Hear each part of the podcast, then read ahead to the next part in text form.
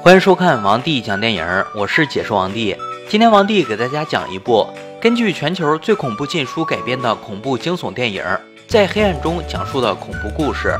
本片的同名小说早在1981年就已经出版，但因为插画过于惊悚，连续十年被美国图书馆协会列为禁书。如今终于被搬上大荧幕，让我们一起来看看吧。故事的背景是一九八六年的一个美国小镇。这天正是孩子们期待已久的万圣节。女主黛拉和矮个卷毛以及高个奥吉三人结伴走在街上，他们想在万圣节报复经常欺负他们的坏小子们。于是将装有大便的屎袋点燃，扔进坏小子汤米的车里。不巧，卷毛的姐姐露丝也在车里。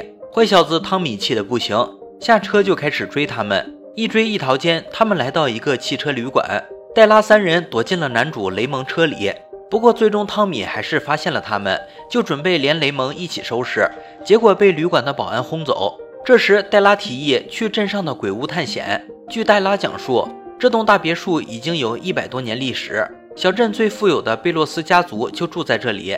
据传，贝洛斯家族的小女儿萨拉患有怪病，家里人就关着她不让出门。镇里的小孩好奇萨拉的长相，就悄悄地来这里看她。但萨拉不肯露面，只是隔着墙给他们讲鬼故事。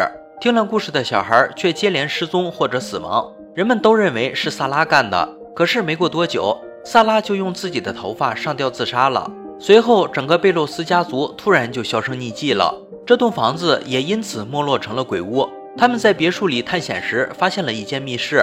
黛拉推测这就是萨拉的房间，并在房间里找到了传说萨拉用小孩子的血写的那本鬼故事书。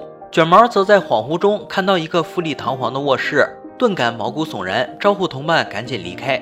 突然，出去的门被关上，几个人吓得就是当下一颤。不过，这并不是鬼怪作祟，而是跟踪过来的汤米对他们的报复。卷毛的姐姐露丝用报警威胁汤米开门，结果也被汤米关了进去。露丝的脸还被蜘蛛咬了一口。这时，黛拉捧着萨拉的故事书说：“萨拉，请给我讲个故事吧。”接着，一团黑影出现，把门打开了。几人虽然好奇谁开的门，但还是高兴地回家了。回家后，黛拉趴在床上看她带回来的那本书，偶然发现最后一个故事上面的字迹还没干，像是刚写上去的。故事的主人公叫汤米，与那个坏小子同名。内容是汤米和稻草人的故事。镜头来到汤米这边，回到家的汤米被老妈吩咐去给隔壁的王奶奶送鸡蛋。去王奶奶家需要穿过一片苞米地，汤米很讨厌苞米地里的稻草人，经常对他进行一顿殴打。汤米在苞米地里遭遇了鬼打墙，无论怎么走都会回到稻草人面前。走了几圈，稻草人突然不见了。汤米加快了步伐，想要回家，突然稻草人出现，截住了汤米的去路。跑不掉的汤米拿起干草叉，想要干掉活过来的稻草人，结果稻草人空手夺白刃，反手将汤米穿个透心凉。汤米艰难地跑了一段距离后，皮肤下开始不停地有稻草冒出，汤米就这样变成了稻草人，挂在地头。第二天，警方通报汤米失踪。黛拉和雷蒙在苞米地里看到穿着汤米衣服的稻草人。黛拉怀疑故事书里写的是真的，但没一个人相信。觉得事情不对的黛拉将萨拉的故事书还了回去。可请神容易送神难，刚刚到家，发现故事书又自己回来了。黛拉翻开故事书。发现上面又开始书写新的故事了。黛拉撕掉一页又一页，可就是阻止不了萨拉的书写。这个故事是关于高个奥吉的。上面说，奥吉的妈妈在花园里发现一个饱满的大脚趾，于是拿去做了炖菜。萨拉拿起对讲机给奥吉预警，奥吉这边正准备吃炖菜。听到黛拉的话，奥吉以为小美和雷蒙在恶作剧，肯定躲在哪里监视他，盛了一勺炖菜吃进嘴里。结果真的吃出一个大脚趾，奥吉被恶心的不要不要的。接着，奥吉听到了一个怪异的声音，说谁拿走了我的大脚趾？吓得奥吉拔腿跑进卧室，躲在床下，最后被一个缺指丧尸抓走了。黛拉和雷蒙赶到奥吉家里，奥吉已经生不见人，死不见尸，只发现了留在床下的爪印儿。之后，他们想把萨拉的故事书烧掉，结果书却完好无损。为了破解萨拉的诅咒，他们决定从萨拉身上入手。查找了大量的历史资料，发现萨拉家族里的人都出现在那本故事书里，并且萨拉死后一年，这些人逐一消失。突然，新的故事书又开始在书上书写。这次的主角是卷毛的姐姐露丝。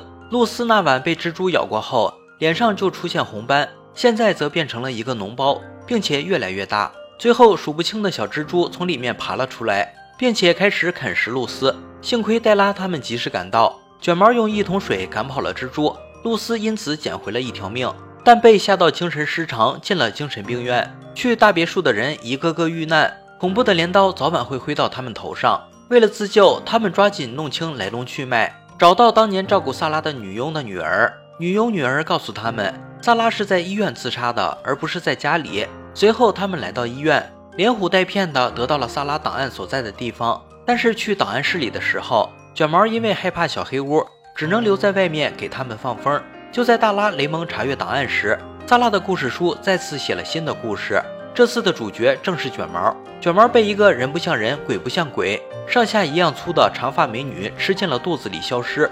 黛拉和雷蒙只在地上捡到了卷毛的钢笔，两人因私闯档案室被抓到了警局。警局里，他们跟警长讲了故事书杀人的事儿，但是警长是无神论者。当然不相信他们的鬼话。闲来无事的警长看起了故事书，可以看到又有新的故事写了上去。这次的主角是雷蒙，但警长却无故躺枪，被新出来的怪物扯断脖子弄死了。在怪物钻进牢房抓雷蒙的时候，黛拉从警长的尸体上拿到钥匙，然后打开牢门逃之夭夭。雷蒙知道怪物的目标是自己，便让黛拉去大别墅解除诅咒，他则开警车引开怪物。黛拉来到大别墅。冲空荡荡的房子嘶吼：“求你别再讲故事了！”黛拉眼前光影变幻，鬼屋恢复到了一百年前的繁华景象。针对黛拉的最后一个故事也开始了。黛拉的身份变成了当年的萨拉，被贝洛斯家族的人抓住，关进了密室。黛拉在密室里终于看到了萨拉的真面貌，一头白发，充满怨气。黛拉鼓起勇气，告诉了萨拉悲惨遭遇的真相，并说她很同情萨拉的遭遇，请求萨拉放过自己和雷蒙。原来档案室里，黛拉和雷蒙已经弄清了萨拉的死亡真相。贝洛斯家族就是一个变态，小美只不过是得了白化病而已。那些孩子也是因为喝了被水银污染的水毒发身亡的，而水银的来源就是贝洛斯家族工厂排放的。贝洛斯家族为了继续用工厂牟利，将这些孩子的死栽赃到了萨拉身上。黛拉晓之以理，动之以情，终于萨拉同意放过他们，条件就是帮他洗清冤屈。萨拉掏出一支笔，让黛拉用自己的血将他被害的真相写在故事书上。被理解的萨拉放下仇恨，解除了诅咒，追杀雷蒙的怪物消失，雷蒙顺利得救。回去后的黛拉将萨拉的故事写成了一本书，告诉所有人萨拉是冤枉的，她一直都是那个善良的女孩。事情解决后，黛拉在父亲的陪同下，按照故事书的线索去寻找失踪的奥吉和卷毛了。故事到这里就结束了。电影改编自美国的同名黑暗童话，书中收录了许多恐怖的都市传说。从1981年到1991年间，给当时的大人小孩带去无数恐怖的传奇故事。如今改编成了青年恐怖电影，恐怖氛围依然不减。推荐喜欢恐怖但不血腥的小伙伴们观看。我是安哥，一个浓缩电影精华的解说，每天会给您带来一部精挑细选的电影。扫描我的二维码，会收到一手更新，还有更多精彩视频等你来发现哦。